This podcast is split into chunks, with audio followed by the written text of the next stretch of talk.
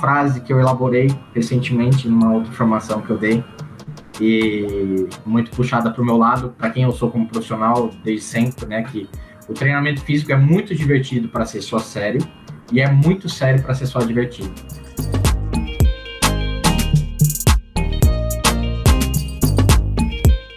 Oi, gente, sejam todos bem-vindos e bem-vindas ao GPSP Conversa. Eu sou a Sara Silvério. E eu sou Paula Cimarelli. E hoje a gente compartilha com vocês uma conversa que a gente teve com Vinícius Freitas, que é mestre pela Universidade do Porto e preparador físico, detalhe, de futebol profissional. Então, se você se interessa pelo assunto, fica ligado, porque o papo foi tão bom que a gente tem dois podcasts. Muito em breve a gente compartilha com vocês a segunda parte dessa conversa. Então é isso, pessoal. Bom podcast. Espero que vocês gostem. E lá na nossa página, arroba Unicamp, nós indicamos alguns textos relacionados a esse tema, tá bom? Corre lá no feed que vocês vão encontrar. Tchau!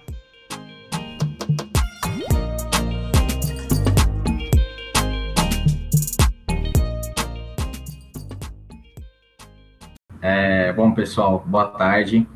É, como a Paula disse muito bem, a Paulinha a gente se conhece desde a da época da nossa graduação, né, lá nos Jurássicos de 2011, né, que cada vez parece que cada, cada vez mais distante e passa mais rápido. E ela levantou uma temática para a gente conversar hoje, que para mim é um prazer, principalmente pelo nosso contexto, né? E uma coisa que a Paulinha disse que me, me deixa triste, sinceramente, porque isso é uma coisa é, sistêmica nossa no Brasil, que o alto rendimento não está presente na universidade. Né? Isso é péssimo. E eu acho que isso é, um, é, uma, é uma coisa sistêmica que tem muito a ver com a nossa cultura também, é, muito a ver com a nossa mentalidade. E, enfim, isso é muito triste para mim e é um dos motivos pelos quais eu fui buscar o um mestrado fora do Brasil, né? E eu vou tentar passar para vocês um pouco dessa minha experiência, desse meu percurso todo. É uma coisa muito importante, e a Paulinha partilhou comigo também é, o texto, que seria o texto base, né, que para mim é um texto muito interessante, mas achei um texto muito simpático, né, que, que, que, na verdade vem de uma realidade que é um tanto quanto utópica, né, enquanto nós estamos vivendo num cenário distópico, né, a gente sonha com alto rendimento no Brasil, mas o único esporte, se calhar, que emprega mais gente, mais pessoas, né, num, num, num contexto de alto rendimento ao futebol. E não deveria ser assim. Né? Nós temos o vôlei, que também tem um grau de desenvolvimento alto, mas que ainda está, na minha opinião, muito distante do potencial que o Brasil pode ter. Basquete, nem se fala. Né? O basquete se limita ao NBB e à Liga Feminina, e até onde eu sei, acabou ali. Né? Uh, futsal, você tem pouquíssimos clubes que são profissionalizados de fato. É, enfim, se eu for me estender aqui, a gente vai ficar 20 minutos aqui falando só de, de dos pontos negativos do nosso esporte, da nossa estrutura, estrutura é, esportiva, né? E eu acho, né, não, não, não gosto de encarar como uma prepotência, mas é, tenho algumas visões distintas, né, por ter passado por diferentes lugares, ter tido contato com, com profissionais formados em diferentes instituições, é, que nós precisamos realmente resgatar a discussão do alto rendimento, né? É, na minha formação na FEF, não, não entendam isso como uma crítica, longe disso, mas foi muito daquela coisa, a competição faz mal, então vamos conversar da competição, muito aspecto lúdico, muito aspecto da escola, muito aspecto disso, da pesquisa, e nós acabamos esquecendo do alto rendimento, até porque, né, se a gente for pensar em Campinas como um polo, hoje nós temos o vôlei Renata, mas até então da onde onde está o esporte de alto rendimento. Né? Infelizmente, até o núcleo é, do alto rendimento ali no Swiss Park, se eu não me engano, das últimas notícias que eu vi até isso, estava é, prejudicado, né? Eu vou expor rapidinho algumas coisas, vou contar para vocês um pouco do meu trajeto de uma forma bastante contextualizada, tá? Eu não estou vendo vocês, então se vocês quiserem fazer uma cara de bode, é, pode ficar à vontade, tá? Vou fazer aqui um monólogo, infelizmente nosso contexto é, determina isso, né?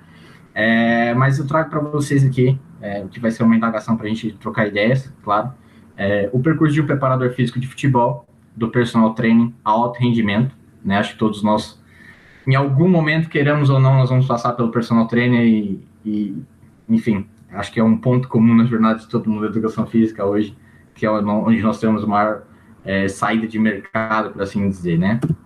Então, é, trago para vocês a pergunta: qual a função de um preparador físico? Né? E como eu sei que o nosso grupo é, é muito diverso, né, no tocante das modalidades envolvidas, não, não fecho aqui a discussão é, apenas o futebol, né? Porque eu, como é, na minha atuação de preparador físico, mesmo trabalhando só com futebol, eu busco muitos materiais em outras modalidades, né? Adoro estudar o rugby, é, adoro estudar o basquete, adoro estudar o vôlei, principalmente pelas questões de, de prevenção de lesão, redução do risco de lesão, né? Então, levanto para vocês a pergunta: qual a função de preparador físico, né?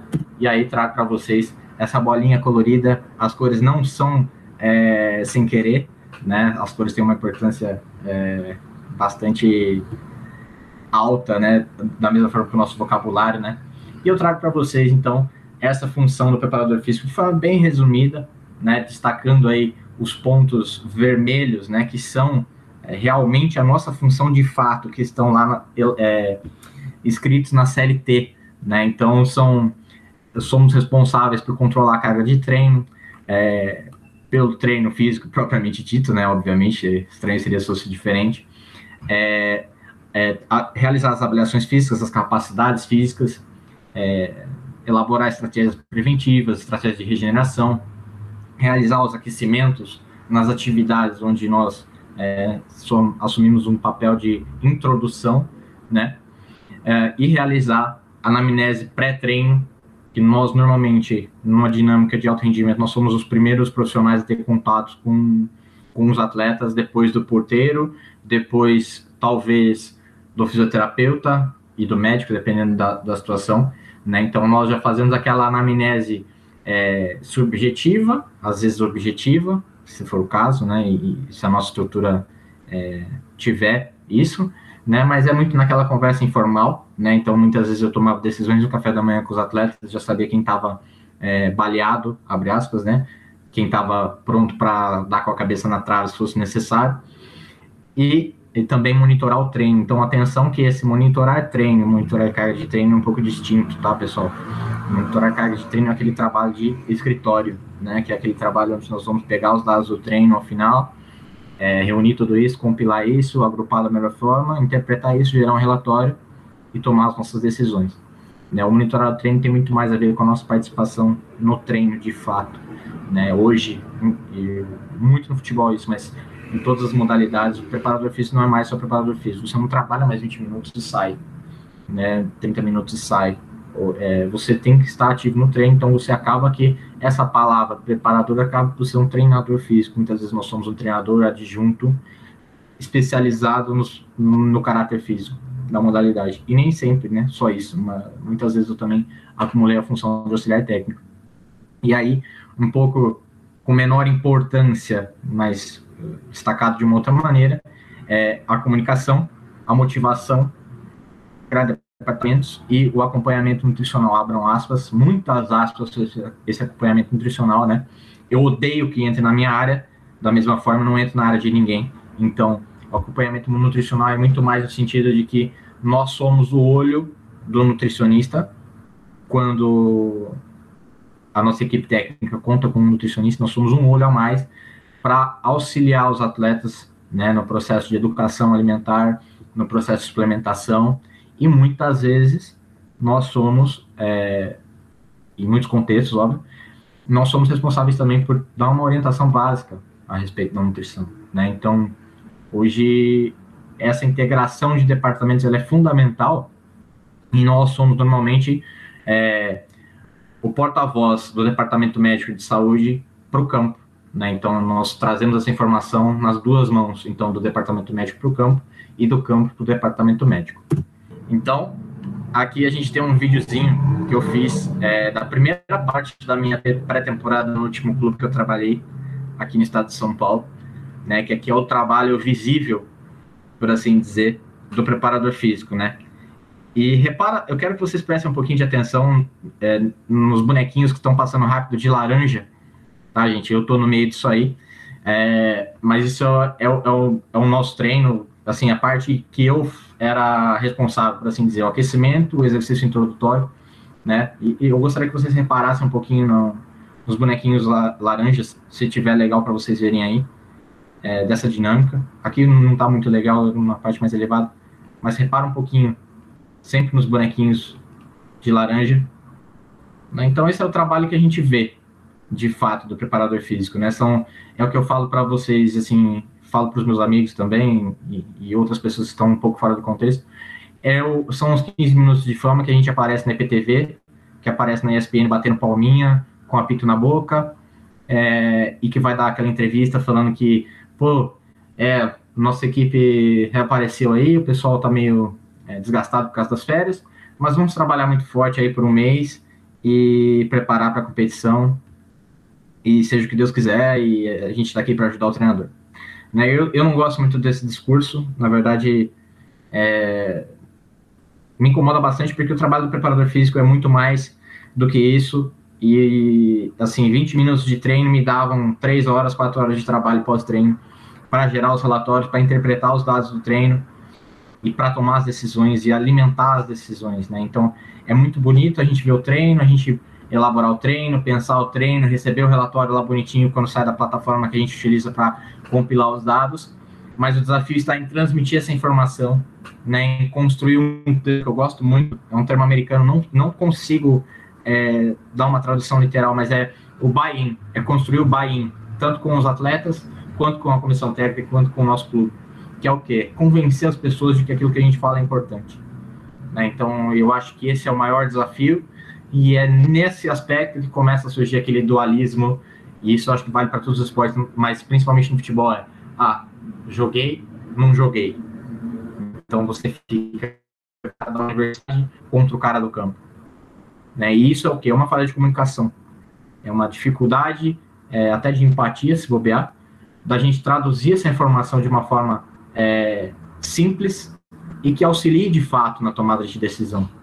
Né? Porque senão a gente está jogando palavras ao vento, nós estamos fazendo é, relatórios muito bonitos, nós estamos fazendo planilhas maravilhosas, eu acho que eu tenho uns 25 modelos de planilha, diferentes de controle de trem, de, de construção de periodização, enfim. E a gente está aproveitando muito pouco isso, porque ao fim do cabo o que interessa são esses caras que estão de azul, né? Não são os caras que estão de laranja. E a gente se perde muito nessa, nessa briga de egos de quem sabe mais ou quem sabe menos, ou quem está errado ou quem está certo, e esquece que o produto final é o mais importante, né? O, o, o nosso cliente final, por assim dizer, que são os atletas. Né? Então isso, esse é um vídeo bem legal, assim, eu gosto pra caramba. É, é, felizmente eu tinha essa, essa disponibilidade na estrutura de uma pessoa que me ajudava nesse sentido, que era um analista de desempenho, e, e ele filmava os meus treinos, isso me ajudava a ver os atletas que estavam em dia com a fatura do buy e aqueles atletas que estavam me devendo, né? É, então, muito legal.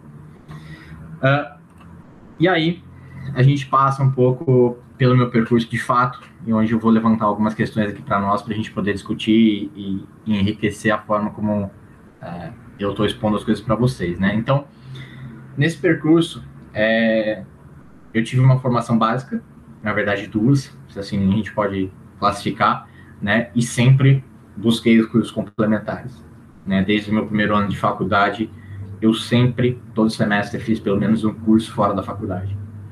Né? E, e, e isso fez muito parte do que? De uma jornada própria pela autocrítica. Né? Eu, eu amo a educação física, mas eu também amo odiar a educação física. É, porque eu acho que a nossa área, em muitos pontos, peca muito, principalmente na questão de como construir o nosso pensamento, é, sobretudo numa perspectiva de treinamento, né? É, porque, assim, é muito difícil nós entrarmos pelo caminho do certo e errado, mas é muito fácil entrarmos pelo caminho. Isso está bem fundamentado e isso está mal fundamentado. Né? Então, a minha forma de buscar essa autocrítica sempre foi: estou na faculdade, vou fora da faculdade e estou no meu meio prático. Né? E entre essas três coisas, sempre uma enorme briga até que eu construísse quem eu sou hoje como profissional, que não é um, uma entidade permanente, por assim dizer. Hoje eu olho para alguns treinos de quando eu comecei a trabalhar com futebol, eu falo, meu Deus, o que, que, eu, que, que eu tinha na cabeça de fazer um negócio desse? E acho que isso faz parte da maturidade. Né? Isso faz parte da gente é, se olhar e ver o nosso desenvolvimento profissional e é claro que é sempre aquela coisa de é, eu fiz o meu melhor com aquilo que eu sabia na época, claro. E, e olho hoje com muito orgulho de que hoje faria diferente, porque o meu sistema de conhecimento, informação e decisões é totalmente renovado. Né? É, é como se fosse um carro do ano, por assim dizer. Mas claro que o carro pode ser o 2020, mas a estrutura toda do carro continua sendo a mesma desde que o carro começou a ser feito. Né? Então, é, os valores centrais continuam lá. Eu coloco um DVD, coloco um, um MP3, coloco um isso filme, mas o carro continua sendo um carro, a função dele é a mesma. Né? Então, é, sempre busquei essa ideia de é, buscar as coisas fora, além da minha formação básica, por assim dizer. Então, é, tive a minha formação em bacharel em educação física na, na FEF e parei no bacharel porque licenciatura não é para mim, definitivamente. Não tenho é, o, o, dom nem a paciência para tal. E respeito muito quem tem, que é uma função determinante. É, e depois de três anos formados, eu consegui passar no mestrado na FADEUP, na Universidade do Porto. É, muito por muitas questões minhas a nível profissional, mas também pessoal e por decisões de vida também. E concluí o meu mestrado esse ano em treino esportivo de alto rendimento, que foi uma coisa, assim, que para mim, a nível pessoal, está entre as conquistas mais importantes, mas que foi um percurso com imensos percalços, é, com muita necessidade de desenvolver uma coisa que para nós é, eu acho que é determinante naquilo que nós vamos alcançar na nossa carreira, que é a, a autossuficiência, né, a autonomia e a proatividade em relação aos nossos próprios assuntos, por assim dizer, né? E, e, enfim, então eu tive aí oito anos praticamente de, de, de, formação básica na universidade, por assim dizer, né? Considerando que o mestrado é uma grande área também. É, e aí eu faço pergunta para vocês: só a universidade basta? Vocês acham que a universidade basta realmente? Basta nós entrarmos na Unicamp e ficarmos cinco, seis anos na Unicamp? Basta nós entrarmos no programa de mestrado e continuarmos por dois, três anos só naquela, naquele contexto do mestrado?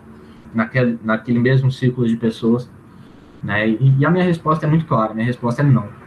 Né? A, a, a universidade hoje, ela tem imensas lacunas, sobretudo é, na nossa profissão, que é uma profissão extremamente prática, de um contexto de resolução do problema a todo momento, né? E eu acho que hoje o modelo atual da nossa universidade, e falo isso tanto da minha graduação quanto do meu mestrado, ele não cumpre todos os pré-requisitos ou, ou não é, nos dá todas as ferramentas possíveis para estarmos prontos para o mercado de trabalho, né? Então, a, a principal coisa assim para mim, onde nós vamos resolver problemas? No campo, no dia a dia, na nossa prática.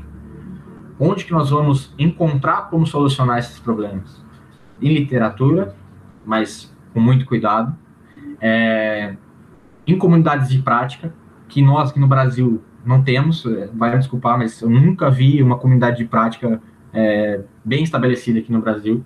Então, assim, a gente tem muita dificuldade. As pessoas que estão inseridas em todos os contextos, desde o personal training na escola até o, o alto rendimento, tem muita dificuldade em abrir portas para estudantes. Né? Então, é, imagino que vocês também tenham passado a dificuldade que é para conseguir um estágio curricular. Né? Então, isso para mim a gente fala demais. E é aí que eu acho que os portugueses estão muito à frente da gente. Então, esse foi um dos motivos pelos quais eu fui buscar uh, o mestrado fora do Brasil, porque esse mestrado na FADEUP, ele tem duas vertentes. Eu posso me formar é, num aspecto mais científico e posso me formar num aspecto mais prático. Então, o aspecto científico é uma dissertação, o aspecto prático é um relatório de estágio numa equipe de alto rendimento e que, ao fim disso, eu estou é, elegível a um título de treinador que é semelhante às nossas licenças da CBF aqui e as licenças das outras federações, da, como tem a CBV é, e etc.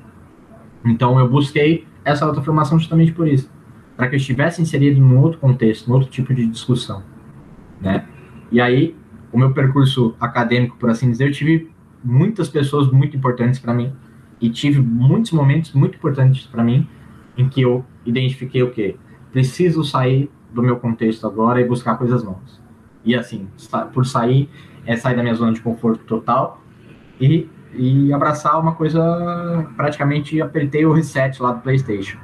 Né? Então, ao longo da minha graduação, eu tive o prazer de conhecer duas pessoas que são, eu sou muito grato, né? É, porque estive com essas pessoas em contextos muito distintos. Eram as mesmas pessoas, mas em contextos muito distintos. É, um foi o, o, nosso professor Marco China, que em 2013, quando eu estava perto do último ano, eu entrei na sala dele, ele tinha acabado de entrar no Unicamp, entrei na sala dele e falei assim, mestre, preciso me formar, preciso de um tema para o meu TCC.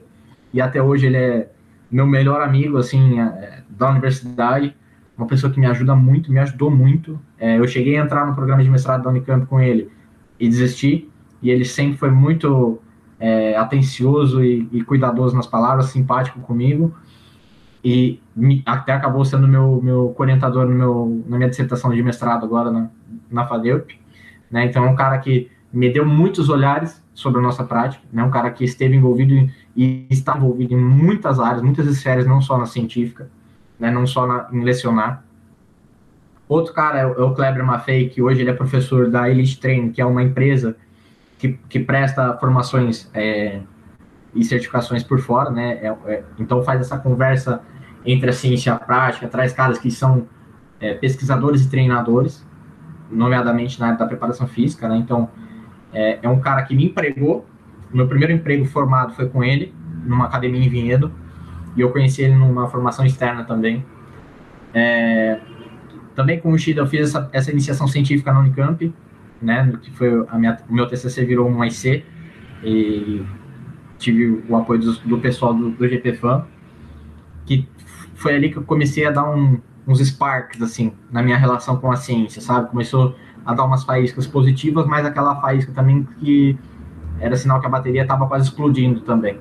Então, isso é, me fez é, levantar algumas questões até eu tomar uma decisão sobre o mestrado ou não. Né? E aí, finalmente, a minha passagem pela, pela FADEUP, é, num contexto de mestrado totalmente diferente do nosso, e quando eu digo totalmente, é totalmente mesmo, então, assim, eu, o primeiro ponto que eu, que eu exponho para vocês, que eu tenho certeza que vocês estão muito familiarizados, é que minha sala de mestrado tinha 90 alunos. Vocês conseguem pensar numa sala de mestrado no Brasil com 90 alunos? Então, é, é um contexto totalmente diferente, mas que me proporcionou discussões muito diferentes, porque eu tinha pessoas na minha, na minha turma de 5, 4 anos mais novos do que eu que estavam trabalhando na primeira divisão. E eu fiquei, pô, mas como assim, cara? Né? Hoje você, é, vejo todos vocês que vocês são jovens também, não que eu não seja, mas, enfim, quem de vocês com 23, 24 anos estaria trabalhando na primeira divisão de uma equipe qualquer? Qualquer que fosse o, o, o, o esporte aqui no Brasil. Né? Então, isso tem relação muito com o sistema de ensino, mas também o sistema desportivo desses países. Né? Então, e eu acabei concluindo meu mestrado agora em outubro, né? Tive foi uma relação de amor e ódio com a minha dissertação, mas consegui concluir, não publiquei ainda, e honestamente estou pensando se vou realmente fazer isso ou não, né? Até ah, agora que eu estou falando com vocês, né? E tendo esse contato de novo com a comunidade acadêmica, né? Para trazer a minha experiência. E aí, aquilo que eu falei para vocês sobre a, a formação da faculdade ser é, suficiente, é, eu busquei várias formações fora do, da, da faculdade, da universidade, que mudaram muito quem eu sou como treinador, como preparador físico hoje mudaram muito a minha forma de me relacionar com os, os atletas e de construir o meu sistema de treino.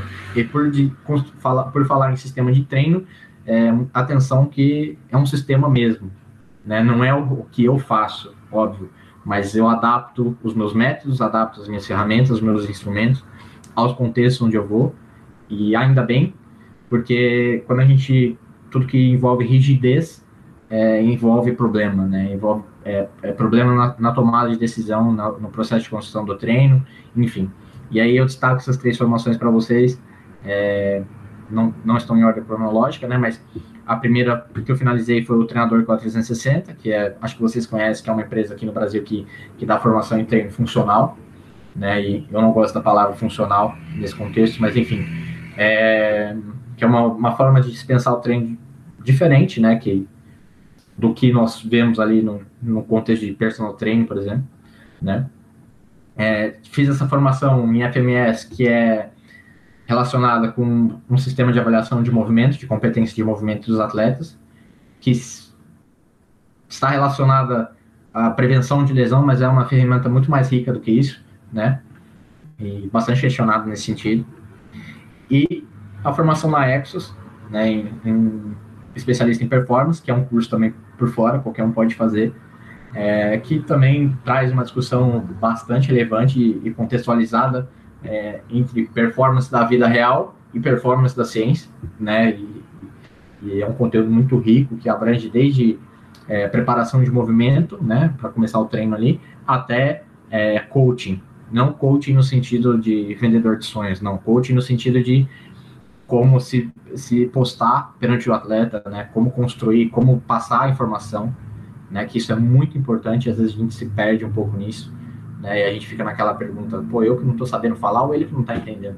E muitas vezes somos nós que não sabemos falar. É, e obviamente, né? Eu sou eu, eu, eu sou igual traça, né? Eu, eu como papel, né? Eu gosto de é, buscar muita literatura é, de fora, principalmente não porque a nossa não tem valor, longe disso, mas é que eu consigo unir o útil ao agradável, então é estudar coisas que eu gosto num outro idioma, então acabar enriquecendo duas coisas ao mesmo tempo, né? E aí destaco para vocês alguns livros que é, para mim são fundamentais quando a gente vai falar de performance, né?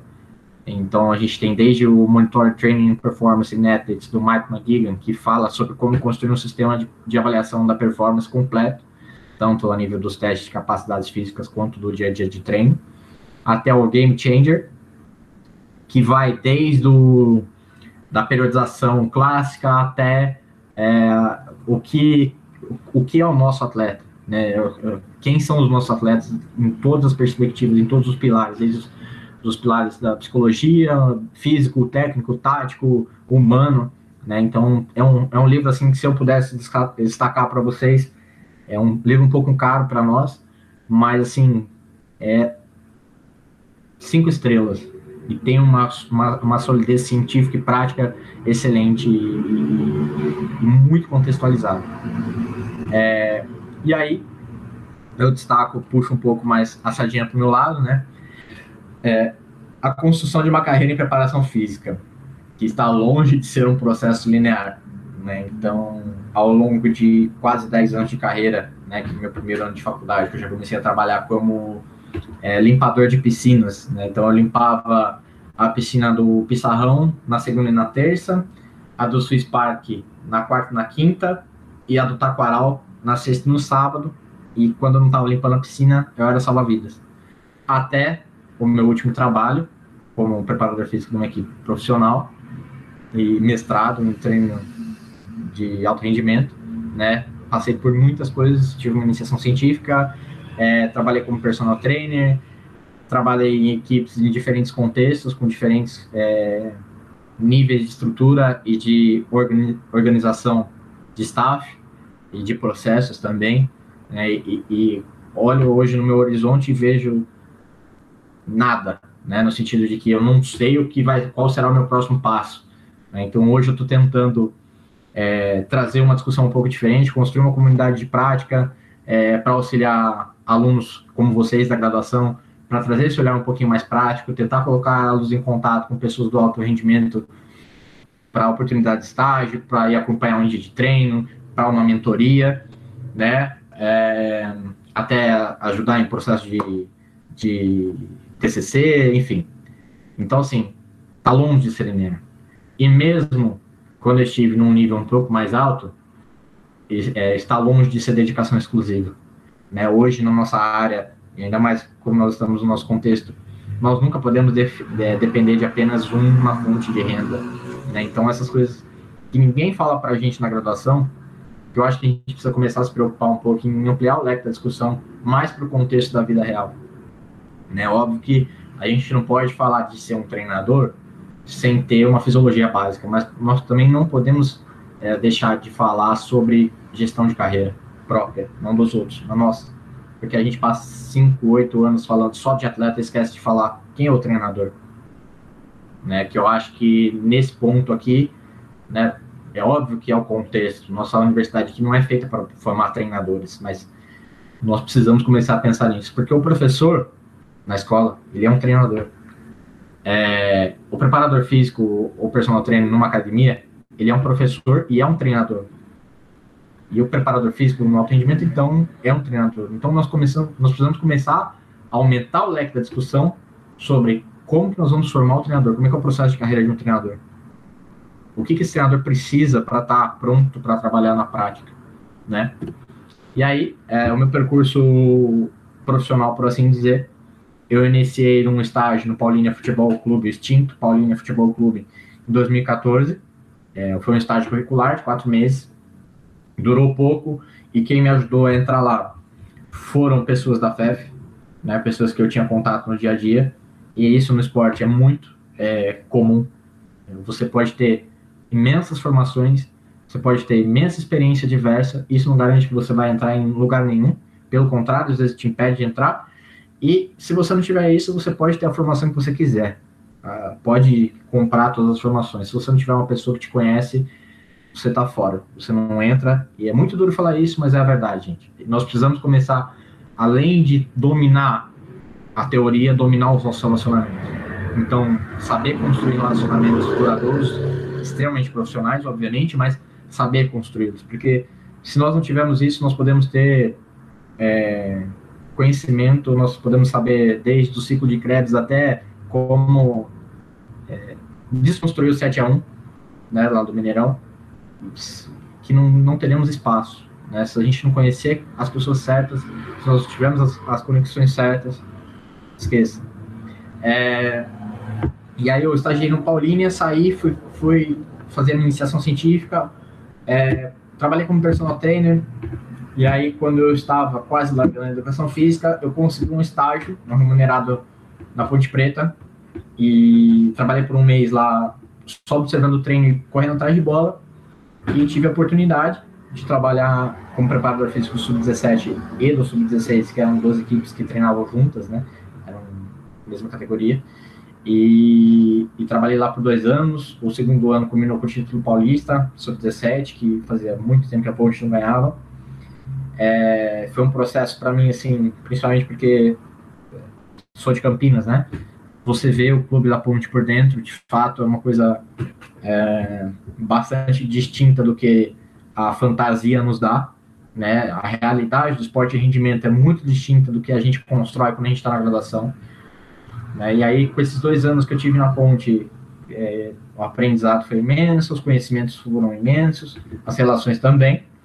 E acabei indo para o Atlético Paranaense, né, no, no final do ano de 2017. Fiquei lá poucos meses, infelizmente menos de um ano, porque, infelizmente não, né? Infelizmente por, por ter saído do clube, mas felizmente porque eu consegui passar no mestrado na FADEUP, né? Então eu deixei o Atlético Paranaense e fui para a FADEUP. Fiquei um ano na FADEUP é, no primeiro ano de aulas, né? Sem trabalhar, é, por escolha, mas também por uma dificuldade muito grande em ter equivalência nas minhas formações e conseguir trabalhar pelo menos uma academia lá. E a nível do esporte, então, nem se fala, porque eu não conhecia ninguém, ninguém me conhecia e, e foi muito difícil. É, no final do, do, ano de 2019, é, no meio né, do, do, ano de 2019, que foi o final do primeiro ano é, do mestrado, eu tive uma oportunidade de trabalhar lá, é, num clube grande do país até, mas era não remunerado. Né, então, imagina morar em Lisboa sem remuneração. É impossível. Né, e é uma, é uma coisa que nós também temos aqui, mas quando nós estamos em casa é mais fácil de conseguir isso, né? mais fácil de conseguir trabalhar de graça, por mais que eu não concorde com isso. E eu acho que é uma das grandes falhas do esporte de alto rendimento, né? não reconhecer é, o potencial nas pessoas que trabalham, né? E tem muito essa cultura do tanto cá como lá, essa cultura do trabalho é de graça, depois a gente vê, né? Então é muito difícil. E, e enfim, e acabei tomando a decisão de voltar para o Brasil. Voltei para o Brasil, então eu estava ainda no programa de mestrado, tinha uma dissertação para fazer e eu consegui entrar no Esportivo Brasil, que é um clube aqui da nossa região, é, no limite da nossa região, para assim dizer, né, que é em Porto Feliz, que joga A3 do estado de São Paulo.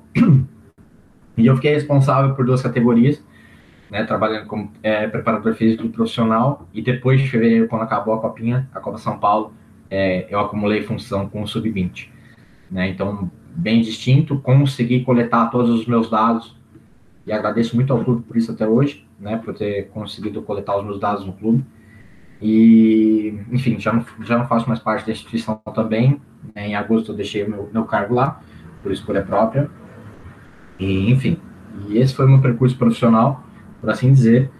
E, então, esses dois anos da ponte é, foi o ano da, do aprendizado, por assim dizer, a, a pós-graduação, né? A minha primeira pós-graduação quando eu saí do, da universidade, né?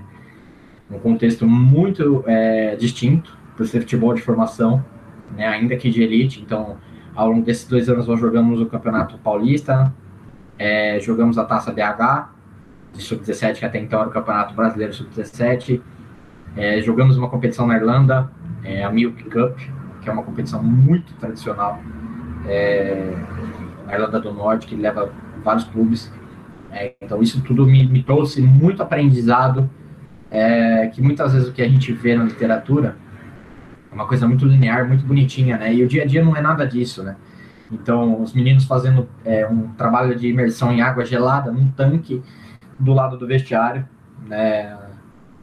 O nosso campo, que a gente jogava os campeonatos do os jogos do Campeonato Paulista é horrível, tinha um buraco no meio, parecia o, o, jogador passava ali, ele perdia 20 centímetros imediatamente, que ele, ele passava, era igual a baixada do, do tapetão. Ele baixava e aparecia de novo, né? Mas a gente tinha um grupo de atletas, assim, fantástico, né? Eram meninos que tinham muita vontade de vencer e que tinham, acima de tudo, muita vontade de aprender, né? Então, eu trabalhei lá com três gerações, 99, 2000, 2001. Tiveram vários meninos que, que se tornaram profissionais de alto nível.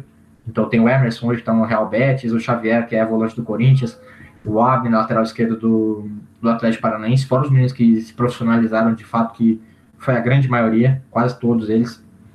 É, então isso, para mim, principalmente a geração 2000, que eu trabalhei com eles dois anos, é muito legal de ver como quando a gente faz as coisas corretas, né, e eu, eu tinha ao meu lado uma comissão técnica excelente. Ao longo dos dois anos tive comissões técnicas excelentes. Trabalhei com quatro treinadores e todos à sua maneira, né, de, de com perfis muito distintos, excelentes, excelentes, caras assim que tinham uma visão é, big picture de tudo, de todo o processo, né, e, e, por isso também que o clube teve os resultados que teve, que formou os jogadores que formou. Depois eu fui para o Atlético Paranaense, né, trabalhei com o sub-14 lá e a nível pessoal, para mim foi uma realização de um sonho, né? Porque eu acho que todo preparador físico hoje no Brasil, se não almeja trabalhar no Atlético Paranaense, deveria, porque é o clube com maior respeito pela profissão do preparador físico e do fisiologista que eu tenho conhecimento no Brasil. Então, um departamento ali que hoje é ainda mais rico, mas na altura que eu estava lá já era excelente, com profissionais do mais alto nível, né? Todos eles assim caras que, meu, aprendi muito, mas assim, muito, muito, muito, muito, muito. Uma, foi uma, uma, uma, uma curva de 90 graus para cima a nível do meu conhecimento prático, a nível do meu conhecimento de repertório e de, e, e de construção do treino, é, de progressão do treino. Né? Então, quando a gente fala de, de LTAD, né, de Long Term Athletic Development, né, o desenvolvimento atlético de longo prazo, o Atlético é referência nisso. Né? Então, por exemplo, esses meninos do Sub-14 que eu trabalhei hoje são Sub-17 e Sub-20. Esses meninos estão figurando em seleção brasileira, estão figurando na equipe profissional. É, se eu não me engano, o Atlético no Sub-17 e no Sub-20, é, se não está liderando, está entre os três primeiros. Né? Então, é um clube que preza muito pelo processo.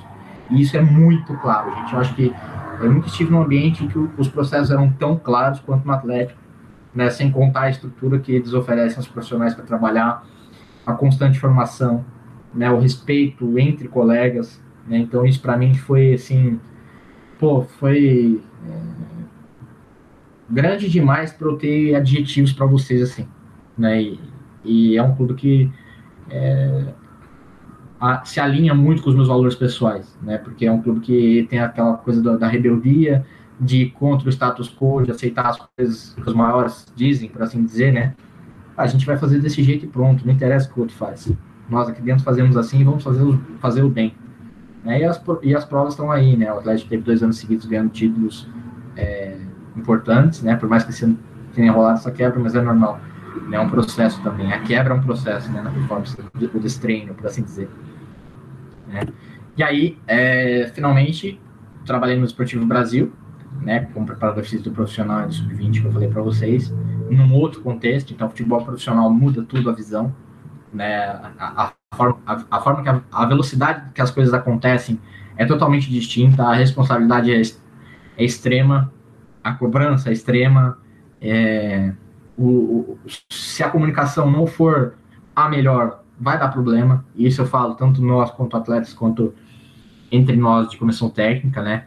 E era um clube que, a nível de São Paulo, assim, por mais que jogue A3 de São Paulo, que é a terceira divisão estadual, é um clube formador, é um clube que tem uma estrutura invejável que muitos clubes de Série A e B não têm. É um clube que é, proporciona aos profissionais condições de trabalho é, de, bastante distintas. E quando eu digo condições de trabalho, eu, eu falo de tudo, falo é, tanto físicas quanto estruturais no sentido de é, gestão de pessoas, né? E, e, é um clube que tem uma, uma parceria muito interessante de, de, intercâmbio, que na verdade o clube é propriedade do Shandong Luneng da China, e eles enviam jogadores chineses para cá todos os anos para desenvolvê-los, que veem a importância ou entendem a forma de trabalho dos treinadores brasileiros, e quando eu digo treinadores, são todos os membros de uma comissão técnica, e a importância do nosso nível competitivo também, tanto na formação quanto no, no profissional, para trazer esses atletas para cá, produzir esses atletas, passar esses atletas por uma, por uma, uma linha de produção um pouco diferente e devolver esses atletas para o mercado chinês, tanto para aproveitar na equipe deles quanto para vendê-los. Né? E, e, aí você vê a quantidade de atletas do Shandong que passou pelo Esportivo Brasil, que jogam nas seleções de base chinesas e que jogam na seleção principal chinesa e que jogam na, na equipe principal do Shandong Luneng. Né? Então, é, como é uma equipe que um clube, né, que na verdade constrói um processo é, de formação de fato tão valorizado que os, os, os jogadores chineses vêm para cá, são formados e voltam para o mercado chinês. Né? E, e, claro, o esporte profissional é onde todo mundo quer estar, é, independente do, do nível. Né? Eu sempre tive como meta pessoal, aos 30 anos, é, até os 30 anos, ter alcançado o esporte profissional e eu consegui com 28, né? E, e espero continuar conseguindo. Não que eu feche as portas para formação, não é isso, mas eu gostaria de continuar é, no nível profissional do esporte, que é, é uma atmosfera totalmente é, distinta do futebol de formação, do esporte de formação, né? Aquela cobrança de resultado, a dinâmica com os atletas, que já são todos adultos, né? A grande maioria já muda bastante. Então você tem aquela relação de adulto para adulto, né, de profissional para profissional, é um pouco diferente. Não que o trabalho na, na formação é, não envolva esse profissionalismo, mas na formação você é um pouco mais, é, vamos dizer assim, educador, né, você tem que ser educador, além de, de preparador ou de treinador, né, e, e, você constrói as relações de uma forma bastante distinta, né, então isso é muito importante também, essa adequação do nosso sistema de comunicação, né, com profissionais eu falo muito mais besteira do que com, com atletas amadores, com, com atletas em formação, né? Eu tenho uma responsabilidade acrescida com os atletas em formação.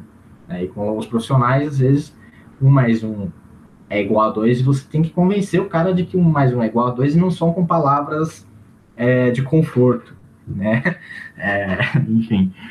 E, então, esse foi o meu percurso, né? Eu gostaria muito da gente começasse agora a trocar é, ideias com uma frase que eu elaborei recentemente numa outra formação que eu dei e muito puxada para o meu lado, para quem eu sou como profissional desde sempre, né, que o treinamento físico é muito divertido para ser só sério e é muito sério para ser só divertido, né? E esse contexto é muito naquele sentido de que eu sempre odiei, Paulinha, me desculpe, mas eu sempre odiei a palavra lúdico.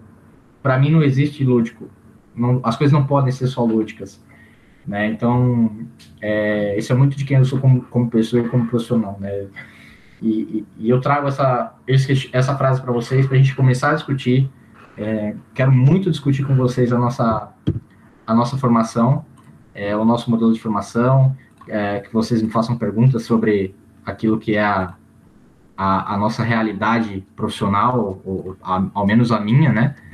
e que a gente possa trocar figurinhas é, científicas, figurinhas práticas, enfim, estou à disposição de vocês para a gente conversar e, e desenvolver conteúdo.